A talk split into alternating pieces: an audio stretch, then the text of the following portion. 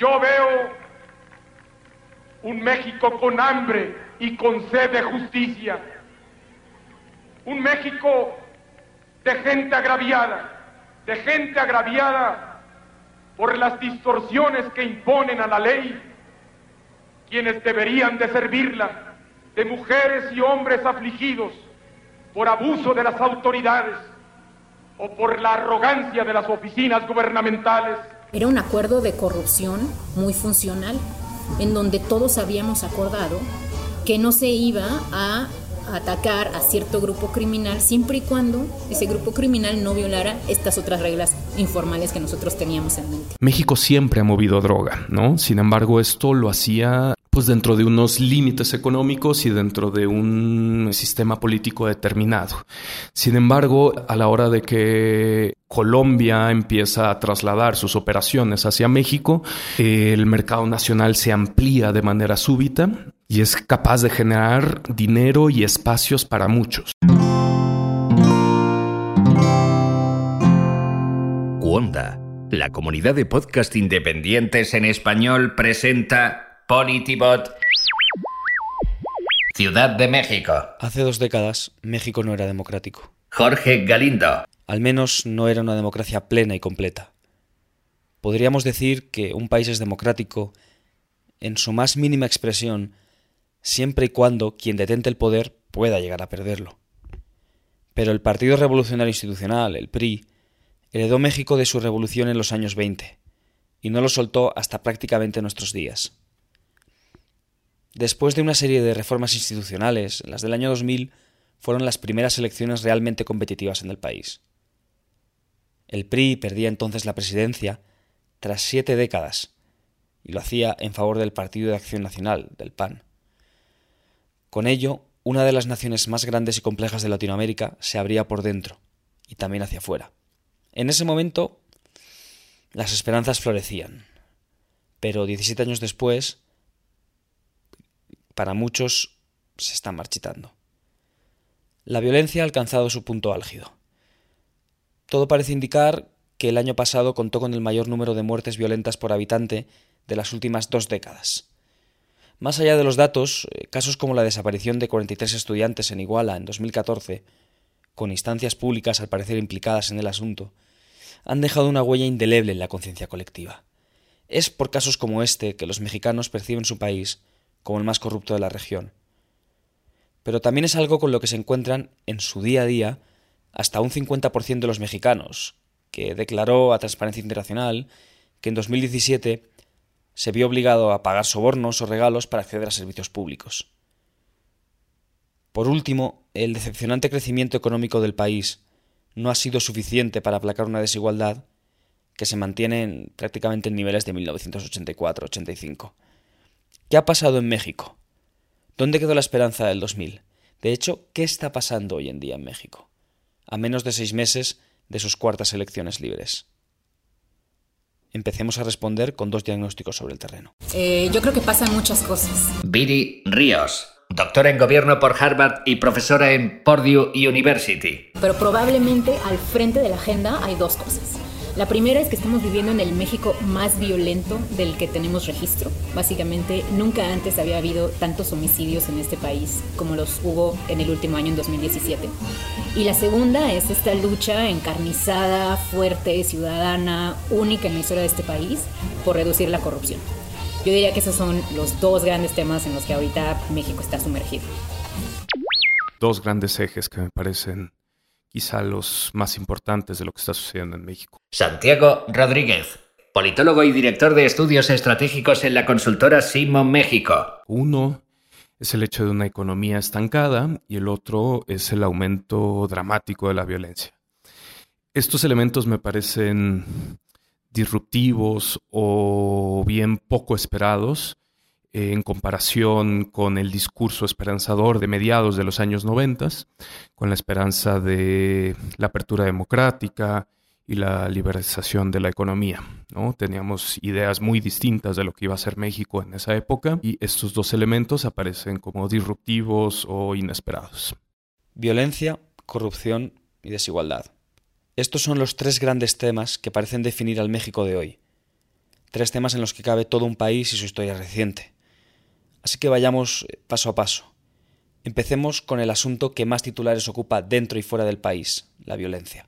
Yo diría que el punto de inicio en el cual pudiéramos empezar a discutir esto es diciembre del 2006, cuando Felipe Calderón llega al poder. Felipe Calderón es el, presidente, eh, llega al poder por el Partido Acción Nacional, que es un partido de derecha, que había sido de hecho el único partido que había gobernado, además del PRI. Y entonces estos señores pasaron a lo que les afecta a ustedes y a la sociedad, que es a la extorsión, al secuestro, al cobro de derecho de piso y a la intimidación. Felipe Calderón, presidente de México entre 2006 y 2012.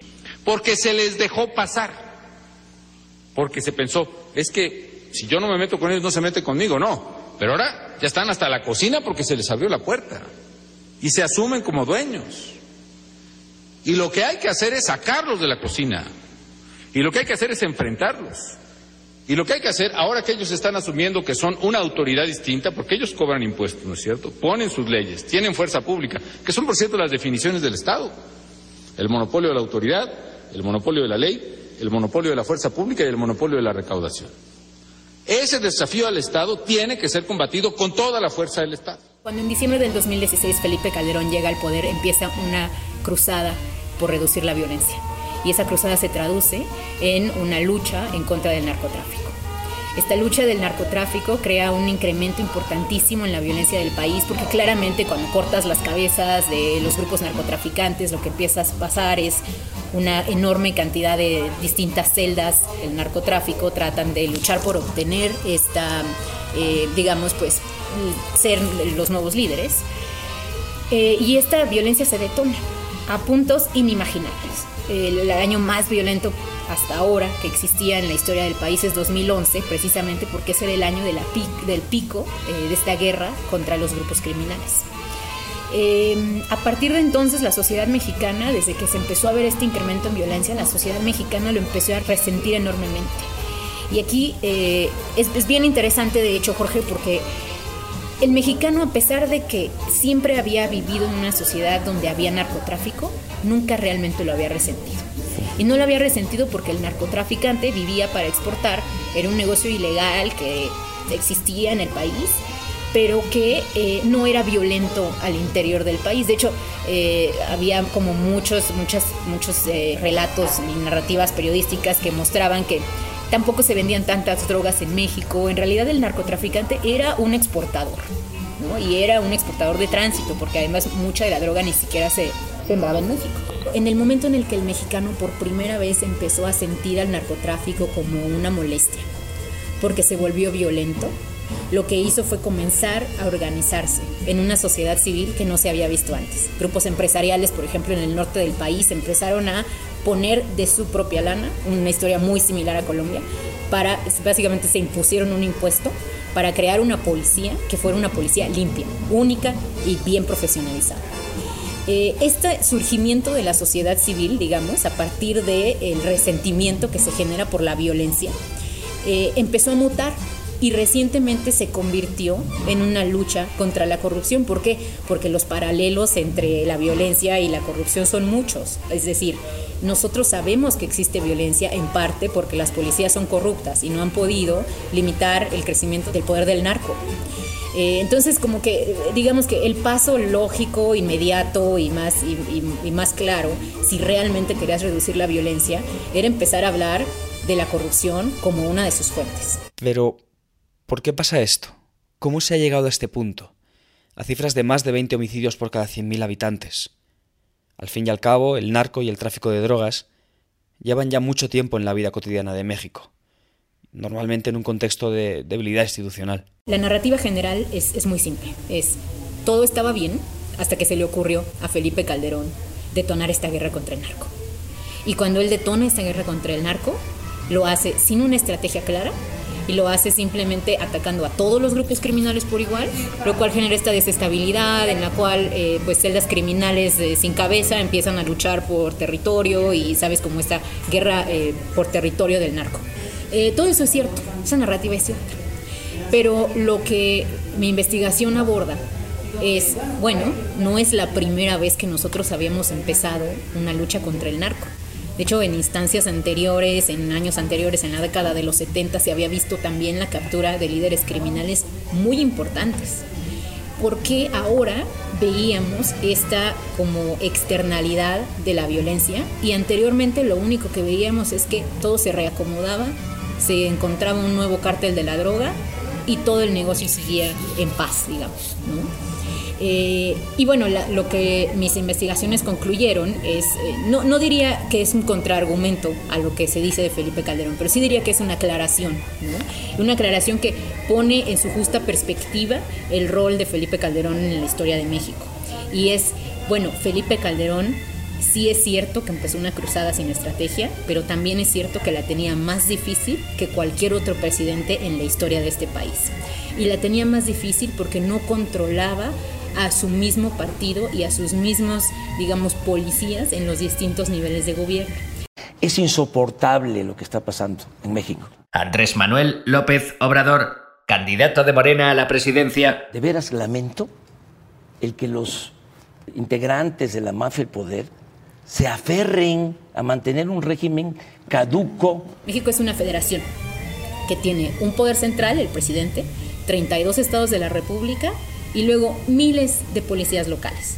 Eh, muchas de estas con muy buena calidad, la gran mayoría con muy poca calidad y con mucha eh, potencial y este, de capacidad de volverse corruptos. Eh, lo que pasaba en el PRI, en el PRI ese de los 70, en el PRI de los 80, que podía capturar narcotraficantes sin generar una ola de violencia, era que había una estructura muy clara de comando entre los tres niveles de gobierno. Entonces, si tú eras el cártel de Sinaloa, operabas bajo el arreglo implícito o tácito de que el gobierno federal te iba a permitir llegar hasta cierto punto y de que tú no podías romper las reglas de ese acuerdo. Es decir, el acuerdo era, tú puedes traficar, traficar droga, pero no puedes ser violento al interior del país y no puedes vender drogas al interior del país tampoco.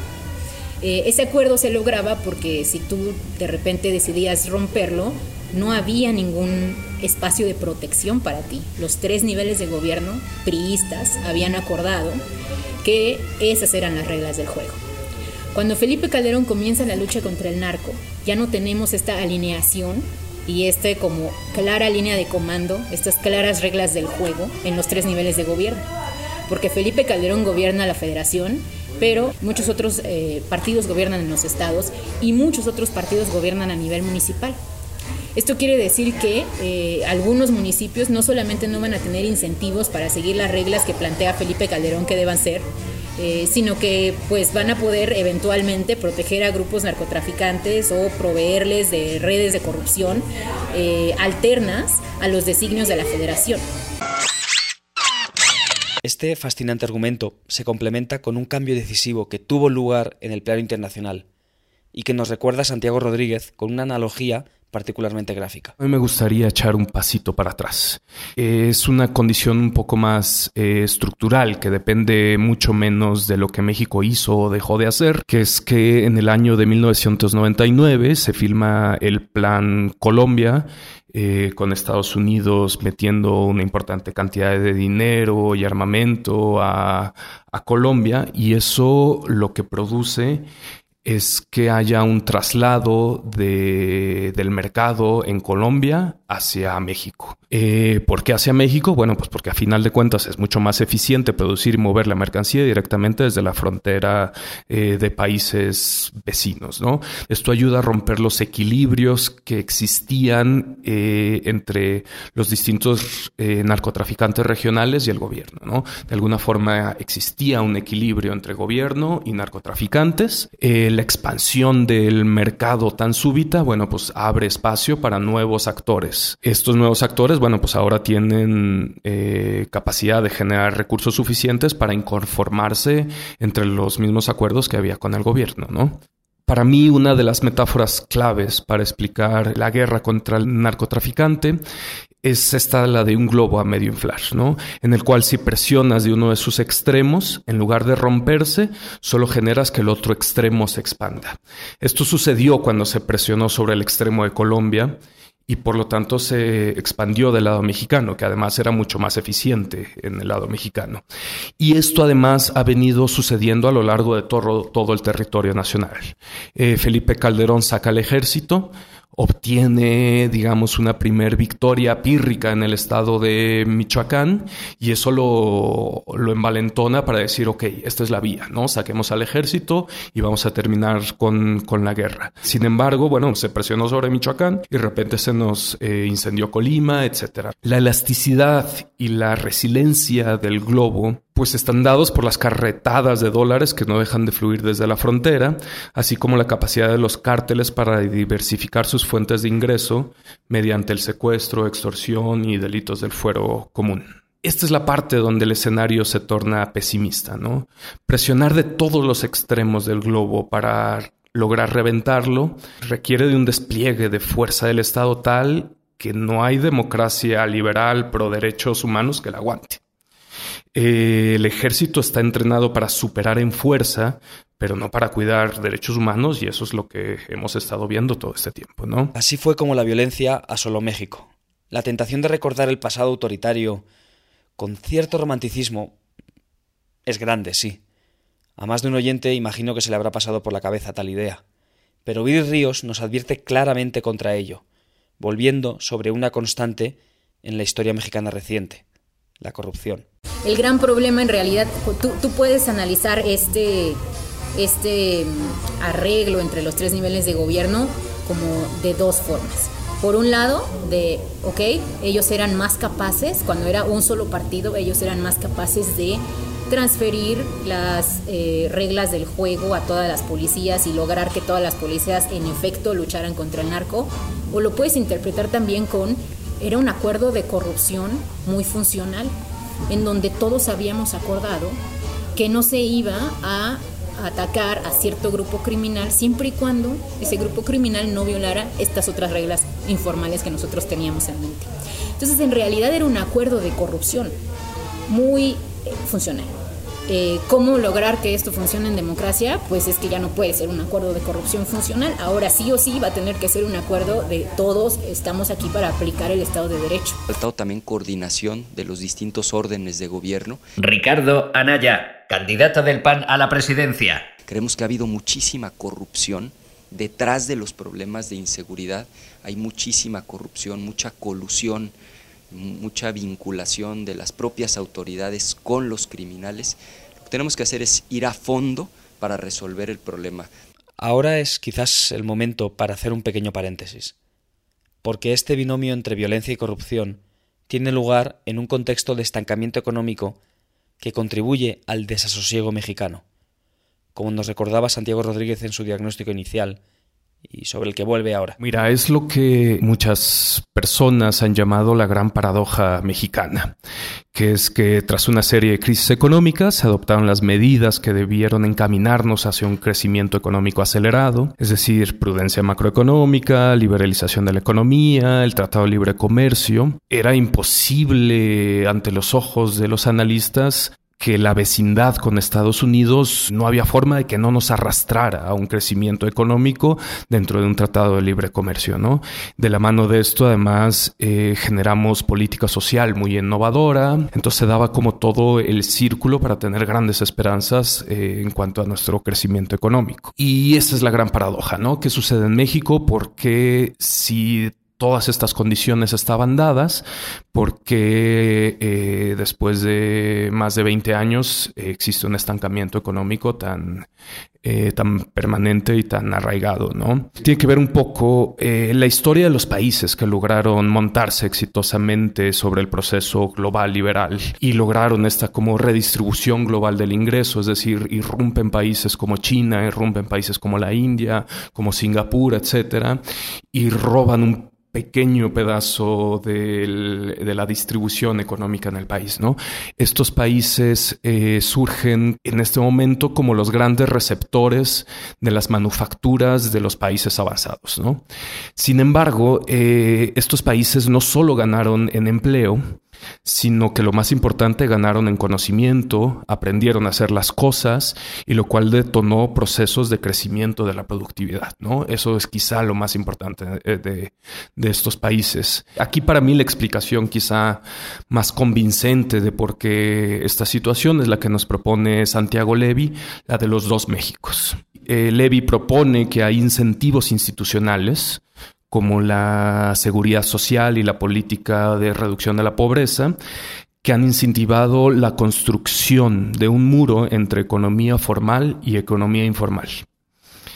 Y a partir de eso, gran parte del capital humano mexicano, cada vez mejor educado, que crece en sus niveles de escolaridad promedio, ha sido absorbido por el sector informal. Este sector informal ha tenido una gran explosión y al absorber al capital humano, eh, bueno, pues los ha metido en ciclos de baja productividad. El sector informal no es innovador, el sector informal eh, es mucho más inmediato en sus resultados y es mucho menos productivo y no requiere de mano de obra calificada. Lo que hoy queremos hacer juntos es cerrar brechas de desigualdad. José Antonio Mid candidato del PRI a la presidencia. Que son inaceptables porque a lo que aspiramos es que en México no haya ciudadanos de primera y de segunda. El resultado de este estancamiento económico, bueno, pues es a lo largo del tiempo es una fuerte caída del poder adquisitivo, un salario mínimo real que está estancado y, y, por lo tanto la persistencia de la población en pobreza. Este círculo vicioso se cierra con la conexión entre pobreza y violencia que describe el propio Rodríguez. Finalmente tenemos el círculo vicioso entre violencia y pobreza. Eh, la violencia merma el crecimiento económico, aumenta la probabilidad de observar pobreza crónica en los municipios eh, invadidos por el narco. Esto va desde la destrucción del empleo que principalmente existe por la extorsión, ¿no? La extorsión tiene un límite, la actividad económica local puede soportar cierto grado de extorsión hasta un límite, al final simplemente bajas la cortina y dices, bueno, pues mi negocio no tiene ningún sentido, ¿no? Y por otro lado, propicia el abandono escolar, ¿no? Los jóvenes están cada vez con más incentivos para dejar la escuela y unirse a una banda criminal o que pues la oferta de empleos no sea suficiente para satisfacer sus, sus, expectativas. La exposición a la violencia genera un aprendizaje social de la violencia a tal grado que deja una huella a nivel neuronal, ¿no? Y que después es muy difícil trabajar, ¿no? Eh, finalmente, aunque haya condiciones materiales que cambien, eh, tu aprendizaje social cognitivo la violencia fue tan fuerte que es luego difícil dejarlo. En definitiva, el panorama actual de México parece hecho de miles de nudos que alguien debe deshacer. Cortarlos por lo sano es algo que ya se ha intentado, como hemos visto, con resultados cuanto menos polémicos. Pero para ello se requiere paciencia y al menos un cabo del que empezar a tirar. Viri Ríos tiene alguna idea al respecto. Cuando Calderón detona su lucha, empieza esta eh, desintegración de los grupos criminales, se crea una enorme cantidad de violencia, pero poco a poco la estrategia empieza a funcionar. Es cierto, cuando atacas al narco, cuando atacas de forma más estratégica, también la estrategia a lo largo de los años se volvió cada vez más estratégica. Eh, cuando lo logras, empezamos a ver, de hecho, los frutos de, de esta lucha contra el narco en 2012 cuando es el primer año desde 2006 hasta entonces que se logra reducir la violencia. 2013 es menos violento, 2014 es menos violento, pero comienza una nueva escalada en 2015. ¿Por qué? Porque llega un nuevo gobierno al poder. Llega el gobierno de Enrique Peña Nieto, del PRI, y ellos, su tesis fundamental es que el problema, la razón por la cual México es tan violento es porque le hemos puesto demasiada atención a ese tema. Casi que para ellos era un problema de comunicación. Entonces deciden que lo que ellos iban a enfocar eh, todo su esfuerzo en pasar ciertas reformas económicas, ciertas reformas estructurales, eh, desmantelan algunos de los organismos de seguridad que venían funcionando con Calderón, como por ejemplo la Secretaría de Seguridad Pública, e incrementan, eh, incrementan como su atención hacia otros temas. La violencia comienza a escalar precisamente cuando se logra reducir en ciertos lugares, en ciertas ciudades, pero se expande a las zonas rurales. Y se expande a las zonas rurales porque no se tenía precisamente un gobierno que estuviera enfocando todo su esfuerzo en reducir la violencia en todos los eh, escondites de este país. Entonces hoy la violencia es mucho más fuerte de lo que era antes, pero no solamente creo ese es el problema fundamental, sino que está mucho más dispersa. Eh, la sociedad civil, como te comentaba, algunos grupos empresariales empezaron a crear policías locales, sobre todo en Monterrey, que lograron reducir la violencia en esas zonas, que son zonas de relativo privilegio y son zonas urbanas. Pero ahora el narcotráfico opera en Colima, opera incrementalmente en Aguascalientes, opera en Jalisco y hemos visto el surgimiento de nuevos cárteles precisamente después de la fractura. Estamos en una situación en la cual Sí o sí, la única salida es la implementación del Estado de Derecho, no solamente en las ciudades, no solamente con la sociedad civil organizada, sino en todos los lugares del país, incluso en las áreas rurales donde no hay una sociedad civil organizada. Santiago Rodríguez concuerda con la necesidad de construir instituciones pieza a pieza, pero da además una pista concreta que podría facilitar dicho camino y que pasa por un cambio en la política de drogas. Me parece que no hay otra opción para el país que el largo y costoso camino de la construcción institucional, ¿no? No hay, no hay atajos.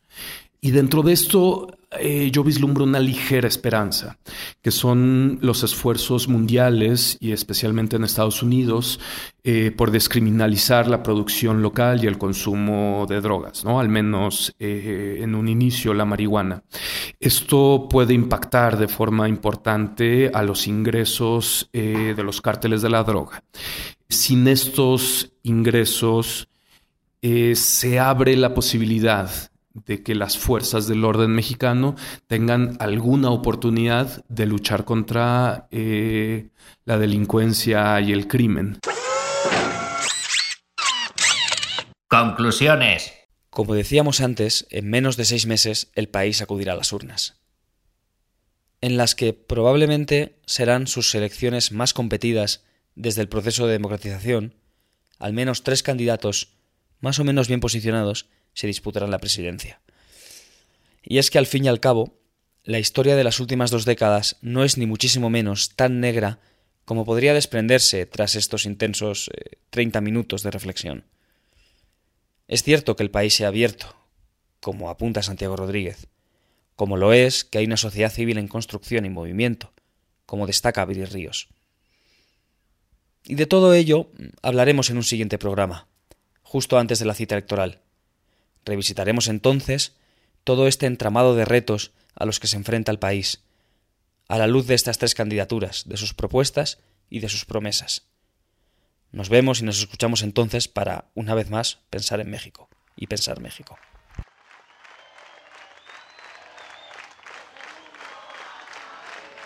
Y va a caer, y va a caer, ese muro va a caer, y va a caer, y va a caer, ese muro va a caer. Somos los responsables de ese futuro. Por eso les digo que nos ayudemos. Los muros sí caen. El 7 de